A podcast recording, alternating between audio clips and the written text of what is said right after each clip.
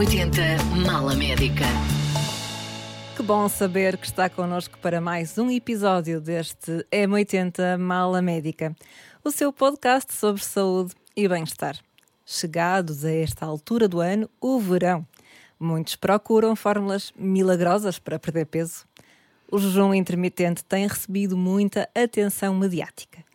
Mas o que nos diz a ciência sobre a eficácia do jejum intermitente? Para me ajudar a responder a esta pergunta, junta-se a nós Eva Lau, endocrinologista doutorada em metabolismo. Olá, Eva! Olá, prazer, Sofia. Muito obrigada por teres aceitado o convite para aqui estar. O gosto é todo meu. Obrigada. Então vamos a isto. De um modo genérico, podemos dizer que o jejum intermitente consiste em haver momentos do dia ou da semana em que a pessoa não come de todo. Como defines o jejum intermitente e que exemplos de modalidades de jejum intermitente existem, Eva? Muito bem, Sofia. Então é isso mesmo, ou seja, o jejum intermitente, como estavas a dizer, é uma estratégia alimentar que tem ganho muito espaço mediático nos últimos, nos últimos tempos e nos últimos anos, eu diria. E, em termos práticos, consiste em intercalar períodos de jejum, ou seja, em períodos em que não se come, com períodos do dia em que é permitido comer. E, na verdade, existem vários subtipos deste modelo alimentar, que podem ir desde um jejum completo, em dias alternados, ou intercalados com um dia com uma alimentação habitual, um jejum em dias alternados modificado, em que esta pode ser uma versão mais flexível, que permite apenas um jejum parcial, com uma ingestão até de cerca de 600 kcal por dia, em 3 a 5 dias por semana. A estratégia que eu diria que é mais comum ou mais frequente uma estratégia 5 para 2, em que dois dias da semana é adotado um modelo de jejum absoluto ou parcial e nos outros dias pode comer livremente. Um, e outro dos modelos é o jejum limitado a uma janela horária, ou seja, limitar o período do dia em que se come, por exemplo, num regime de 16 para 8, uh, ah, em que o jejum ocorre durante 16 horas do dia e em que é permitido comer durante as 8 horas. Muito bem, aqui várias, eh, portanto, o jejum intermitente não há uma só forma de, de o fazer e aqui têm surgido várias modalidades, de facto. Um, vamos eh, à questão para o milhão. o jejum intermitente é eficaz na perda de peso, sim ou não? Ora bem, então, eu antes, se calhar, de responder essa pergunta e ir direto ao assunto, vou aqui fazer aqui duas, duas reflexões. Em primeiro, um, acho que é importante referir que qualquer um dos modelos ou qualquer estratégia que limite as oportunidades de comer, ou seja, que esteja associada a uma redução da ingestão calórica uh, ou da ingestão energética, na verdade, associa-se à perda de massa gorda, independentemente da dieta ou do modelo adotado. Depois, outro ponto muito importante um, e que interessa refletir é que, de facto, estamos numa era em que o excesso de peso e a obesidade atingiu proporções cada vez maiores, ou seja, nós em Portugal temos que aproximadamente, assim, números largos, 6 em cada 10 pessoas têm excesso de peso ou obesidade. E, portanto, uh, infelizmente, por um lado, porque estas proporções são cada vez maiores, mas por outro lado, felizmente, as pessoas cada vez mais procuram, estão sensibilizadas para o facto da obesidade ser uma doença, ou seja, vai muito além do problema estético. É óbvio que, que, que não podemos menosprezar esse lado que, que, que, está relacionado com a autoestima, com a confiança e que interfere no dia a dia, uh, uh, até na, na, na, qualidade de vida das pessoas, mas depois Sim. não nos esqueçamos. É de saúde que se trata. Exatamente, que é de saúde que se trata e a obesidade está associada a mais de 200 comorbilidades. Isto Portanto, para... a, muito, a outras doenças e, e é, é fator de risco para outras doenças também. Exatamente. Isto para te dizer o quê? Que de facto nós não nos podemos esquecer que a obesidade, o excesso de peso é multifatorial, ou seja, não é devido apenas a uma causa, são vários os fatores que condicionam este, este ganho de peso ao, ao longo do tempo. E também por isso não existem fórmulas milagrosas, ou seja, cada pessoa é um caso, tem particularidades, tem especificidades que no fundo vão ditar uh, uh, o sucesso ou o insucesso de determinada alteração, neste caso alimentar, uh, e portanto não existem, é dada esta complexidade, que não existem soluções universais. Ou seja, nenhum processo de perda de peso pode então ser dissociado do contexto motivacional e comportamental postas estas duas uh, reflexões, premissas, premissas um, e em termos de, de, ciência e de estudos científicos, é que assim posso, posso dizer, de facto, existem estudos que demonstram que quer uma restrição energética contínua, portanto, as chamadas uh, vulgarmente dietas, em que ocorre uma, uma redução da ingestão uh, calórica, quer uh, a restrição energética intermitente, o jejum intermitente, são igualmente eficazes na redução de peso. Outros estudos, ou seja, ou seja nesse, nessa linha, o que o, de facto o déficit calórico uh, leva à perda de peso e, portanto, aí está Sim. aquilo que, que é, que, é, procurado por essas dietas e que traz o benefício da perda de peso. Exatamente. É o déficit calórico, ou seja, uh, aqui em termos práticos, é aquilo que, que nós ingerimos seja inferior, uh, que gastemos mais do que aquilo que ingerimos. Exatamente. Para algumas pessoas pode ser mais bem sucedido, porquê? Porque na verdade pode ser um regime alimentar simplificado, porque as pessoas deixam, quem adere a um jejum intermitente deixa de ter a preocupação da contagem de calorias, porque no fundo estás a limitar a, a alimentação àquela janela horária e, portanto, para algumas pessoas pode ser mais simples. Também existem estudos que um, mostram que há uma maior redução de peso corporal e da massa gorda com o jejum intermitente, mas também da massa magra, o que pode não ser favorável, e por isso é que é aconselhável e é importante aliar treinos de força muscular durante o jejum intermitente, no fundo, para preservar a massa, a massa muscular. E de resto, é aqui uma característica particular do jejum intermitente e que de facto esse treino também é importante para complementar a estratégia do jejum intermitente para aqueles que a queiram adotar, mas também, de resto, dizer que a prática de exercício físico nunca esquecer como um pilar uh, em qualquer processo destes e quando queremos uma vida saudável, de facto, é, é algo que é incontornável, absolutamente, eu, nunca eu, é de mais falar. Sim, eu digo sempre que as bases em qualquer, para qualquer pessoa que queira perder peso, é sempre a parte alimentar, conciliada ou aliada ao, à atividade física, ou seja, também não, nunca nos podemos esquecer desse, dessa vertente. Sem dúvida. E eu gostava, aqui a propósito, de, como falaste de estudos, de fazer uma. De, de, de, focar um estudo mais em particular, para que também as pessoas que nos ouvem consigam perceber um, um pouco uh, de onde é que vem a, a, o fundamento científico daquilo que estamos aqui a falar. Uh, ainda é, persistem algumas dúvidas se o jejum intermitente é eficaz por si mesmo, ou justamente porque acaba por levar à restrição calórica, mas de facto para muitas pessoas vai ter vantagem e não sabemos é se por si mesmo ou porque leva e ajuda na restrição calórica. E para esclarecer isto, um estudo uh, recentemente publicado num dos mais prestigiados jornais, jornais médicos estudou justamente o jejum intermitente em pessoas com obesidade. Este estudo foi um estudo aleatorizado. E o que é que isto quer dizer? Acho que muitas vezes as pessoas ouvem falar nisto e, naturalmente, eh, pode ser um conceito difícil. Então, os 139 participantes do estudo foram colocados num de dois grupos de forma aleatória. O que é que isto quer dizer? À sorte, no fundo. Havia a mesma probabilidade de uma pessoa ir para um grupo ou para outro. E quais foram esses dois grupos? Um grupo fazia restrição calórica e também jejum intermitente. E o outro grupo fazia apenas a restrição calórica, justamente para perceber se aqui a diferença era no jejum intermitente ou na restrição calórica. De facto, neste estudo, não houve diferenças clinicamente significativas entre os dois grupos em termos de perda de peso, mas houve perda de peso nos dois grupos e, portanto, uh, houve aqui vantagens uh, para, para estes participantes que, que tinham obesidade.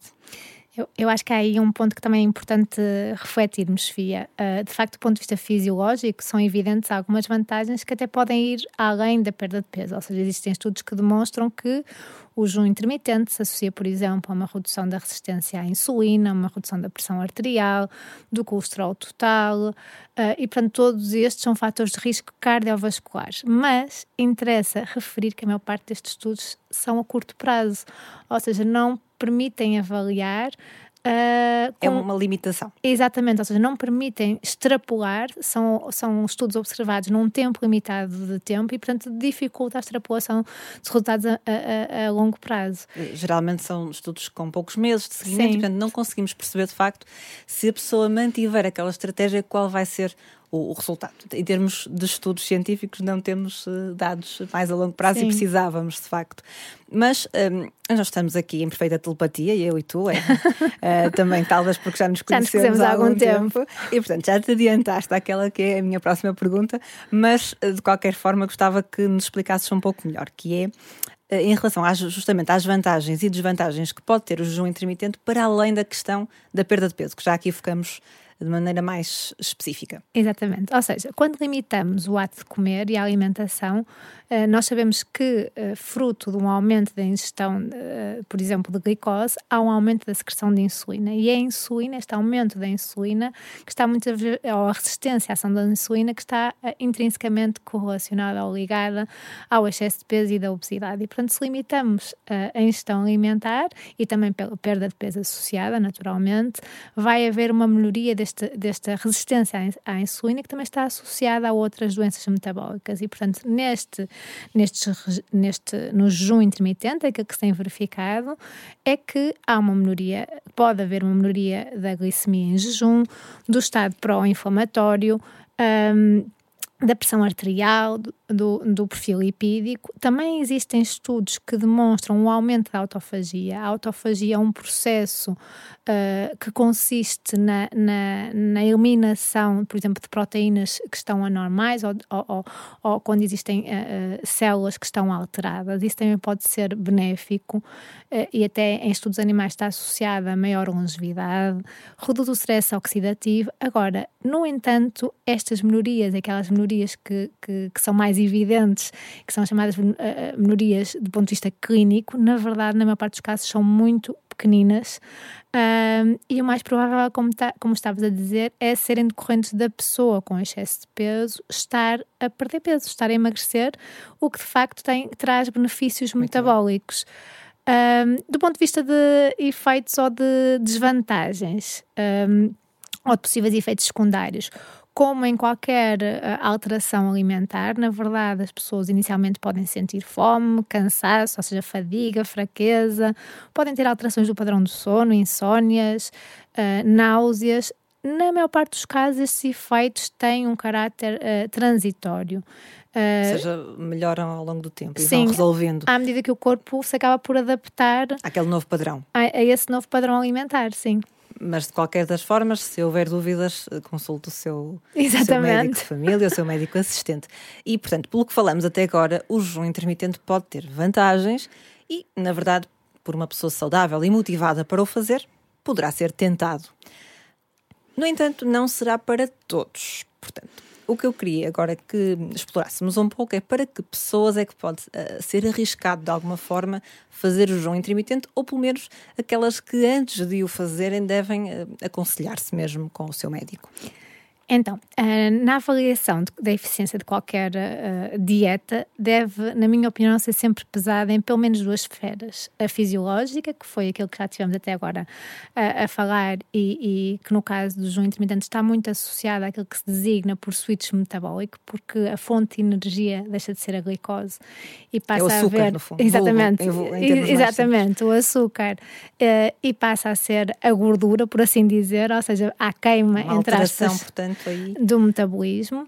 Uh, e por outro lado, aquilo que tem que ser avaliado também é a esfera comportamental, ou seja, se, como também estavas a dizer, se é execuível de pôr em prática no dia a dia.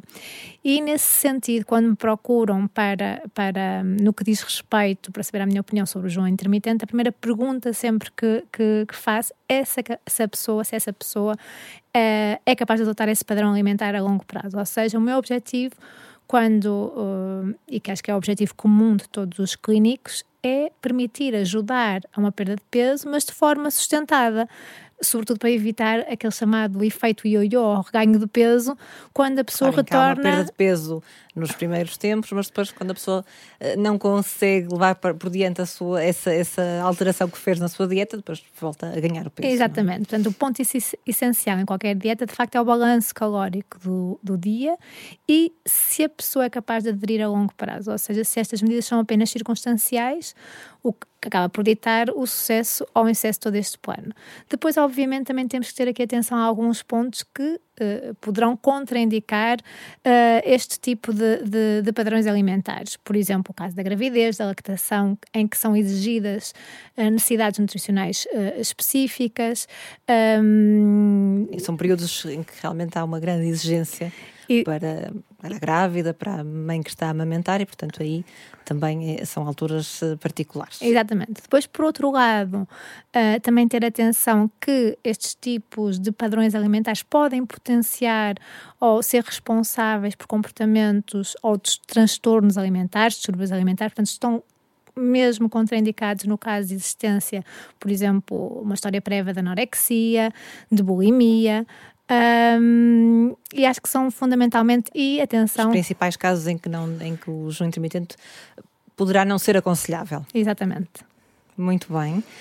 Olha, Eva, um, dizias uma coisa muito interessante, uh, que no fundo a melhor dieta uh, é aquela que, sendo equilibrada, a pessoa consiga manter. Também, no fundo, isto é, é uma mensagem que eu acho que tem que passar, porque uh, muitas vezes aquilo que funciona com a amiga, com o vizinho, pode não ser para nós, mesmo que não seja por nenhuma condição de saúde, mas de facto porque a nossa vida é diferente, porque de facto cada, temos que fazer as coisas de maneira personalizada. Cada pessoa é uma pessoa. Exatamente. A própria é genética importante. é diferente, ou seja, todos nós somos muito diferentes. E por isso é que quando, quando, quando se entra numa consulta à espera de uma solução milagrosa, eu costumo sempre por baixar as expectativas, ou seja, é possível a perda de peso. Felizmente, nós atualmente hoje temos cada vez mais formas de atingir esse objetivo, mas não deixa de ser um processo desafiante. E, portanto, temos que preparar mentalmente uh, essa pessoa para, para que consiga uma perda de peso bem sucedida e, obviamente, não esquecendo o ponto essencial, e eu diria que mais importante, que é a individualização, ou seja, também ir de acordo com, com, com as expectativas e objetivos daquela pessoa e individualizar de acordo com as suas necessidades. E é isso mesmo que também nós, os médicos de família, os, os endocrinologistas e os médicos em geral fazemos, porque de facto a medicina, é esta beleza da medicina é que Sem dúvida. Uh, fazemos aquilo que fazemos de acordo naturalmente com a melhor evidência, com os dados científicos disponíveis, mas fazendo uso disso, depois aplicamos àquela pessoa que temos à nossa frente e que, e que é uma pessoa especial, é única. Impar. E portanto é isso que temos que fazer. Um, Eva, sabes que nós terminamos, fechamos aqui a nossa mala sempre com uma pergunta inconveniente e, portanto, não vai ser a exceção.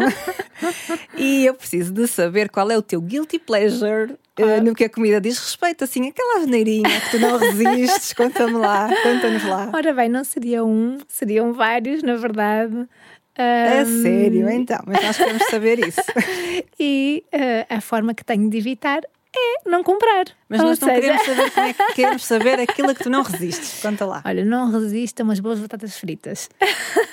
Olha, mas tem que ser. Lá teu está. Mas é assim, claro, esporadicamente. E tudo, Exatamente. tudo cabe quando é com, com bom senso. Não é? Exatamente, e moderação. Acho que temos que ser, ser equilibrados e uma estratégia, uh, e acho que isso também é importante, poderá ser importante passar, um, quando às vezes temos dificuldades em controlar estes nossos ímpetos. Não, mas isso, uh, é importante é, tent, é, tentar realmente evitar ou fazer uma listinha prévia uh, para o supermercado para Bem, não cair em tentação. E, estás a dizer, um, é um conselho muito importante. Eu também já agora acrescento a minha experiência pessoal. As compras online são, são maravilhosas para isso porque é diferente de irmos, além de nos libertar tempo para outras coisas que são muito mais importantes do que ir às compras e carregar compras. Claro. Um, vamos procurar especificamente aquilo que, de que realmente precisamos. Claro que de vez em quando lá vai também algo que sabemos que nos, que nos dá algum conforto, Exatamente. mas que não é tão aconselhável. Mas fazemos escolhas melhores. Eh, eu tenho esta percepção, quer dizer, é uma, isto é a minha experiência pessoal, estou só aqui a fazer uma partilha. Não, e, e já agora também dizer-te, eu acho que é importante todos nós percebemos que não somos máquinas e, portanto, não claro. podemos esperar isso nós. Nós não vamos adotar comportamentos perfeitos uh, durante todos os dias do ano, portanto, temos que saber adequar e também é importante não desenvolver sentimentos de culpa por de vez em quando cometer um guilty pleasure. obrigada pela inconfidência, Eva, muito obrigada por ter estado connosco e pelos teus esclarecimentos. Obrigada eu, foi um prazer. Hoje falamos sobre jejum intermitente, mas nunca esquecemos os pilares de um estilo de vida saudável. Ter uma alimentação equilibrada, praticar exercício, não fumar, cuidar do sono e da sua rede de relações pessoais. Eu sou a Sofia Batista, sou médica e na próxima quarta-feira sai mais um episódio a não perder. Obrigada por nos acompanhar. M80 Mala Médica.